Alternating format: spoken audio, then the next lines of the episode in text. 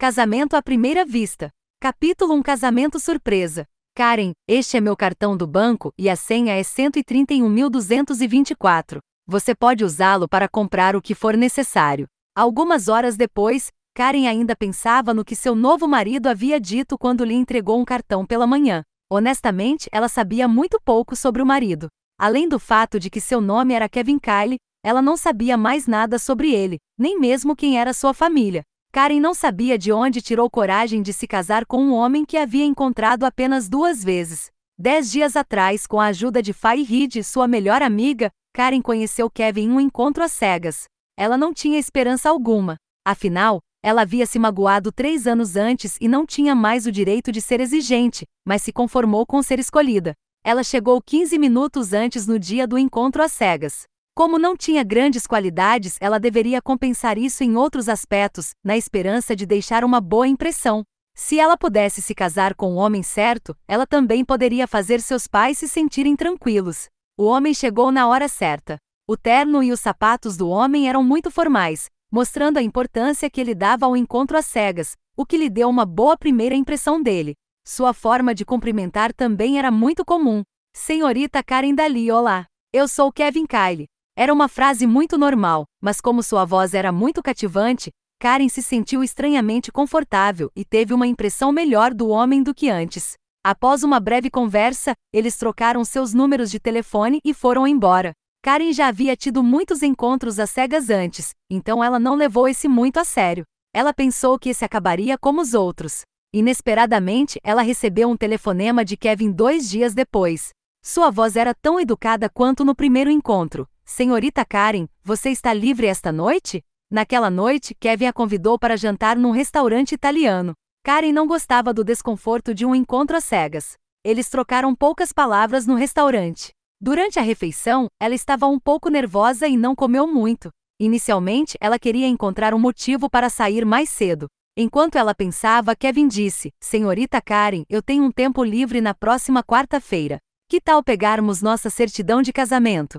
O quê? Que certidão você quer? Disse Karen, chocada com as palavras de Kevin. Uma certidão de casamento. Ele repetiu com um tom sério. Ele não parecia estar brincando. Uma certidão de casamento? Karen ainda não acreditava no que tinha ouvido.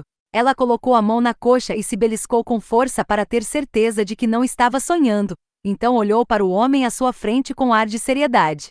Kevin tinha sobrancelhas grossas em forma de espada, olhos brilhantes e um belo rosto. Ele era tão atraente que outras pessoas podiam identificá-lo imediatamente no meio de uma multidão. Tinha uma expressão e postura solenes e não parecia ser uma pessoa impulsiva. Essa era só a segunda vez que eles se encontravam, e ele já disse que queria se casar com ela?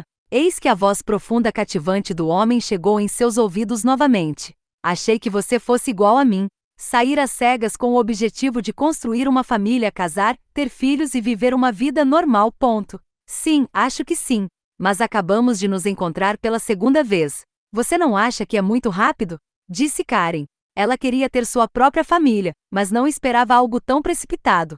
É um pouco rápido demais mesmo. Kevin prosseguiu com um olhar calmo. Depois do primeiro encontro, voltei para casa e pensei sobre isso por dois dias. Você me deu um bom pressentimento. Eu particularmente sinto que nossas personalidades não se chocam, então quero tentar. Karen franziu a testa ligeiramente e se sentiu um pouco triste. Na minha opinião, casamento não é uma coisa banal. Tentar? Se isso não funcionar, significa que você quer. Antes que ela pudesse terminar, Kevin a interrompeu. Senhorita Karen, somos adultos. Claro, nunca desejaríamos um amor que nem mesmo existe. Todos nós sabemos o que queremos. Karen não respondeu e continuou a encará-lo. Julgando pela aparência, esse homem era calmo e nada extravagante ele seria um bom marido. No entanto, ela poderia realmente entregar o resto de sua vida a um homem que ela só encontrou duas vezes? Sério? Vendo que ela pensativa, Kevin acrescentou: Talvez tenha sido impaciente da minha parte, por não ter considerado seus sentimentos. Se você achasse que sou o certo, você pode ir para casa e pensar a respeito.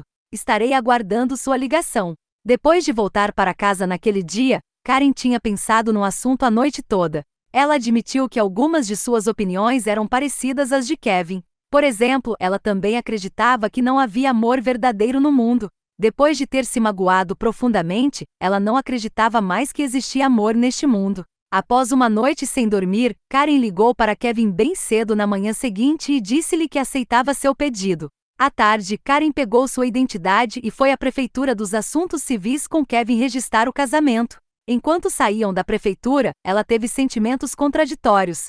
Se dizia que o casamento marcava uma nova vida para as mulheres, mas agora tudo parecia tão simples. Bastou 9 dólares para obter uma certidão que agora dizia que Karen Dali legalmente pertencia a Kevin Kyle. Karen então se mudou para o apartamento de Kevin.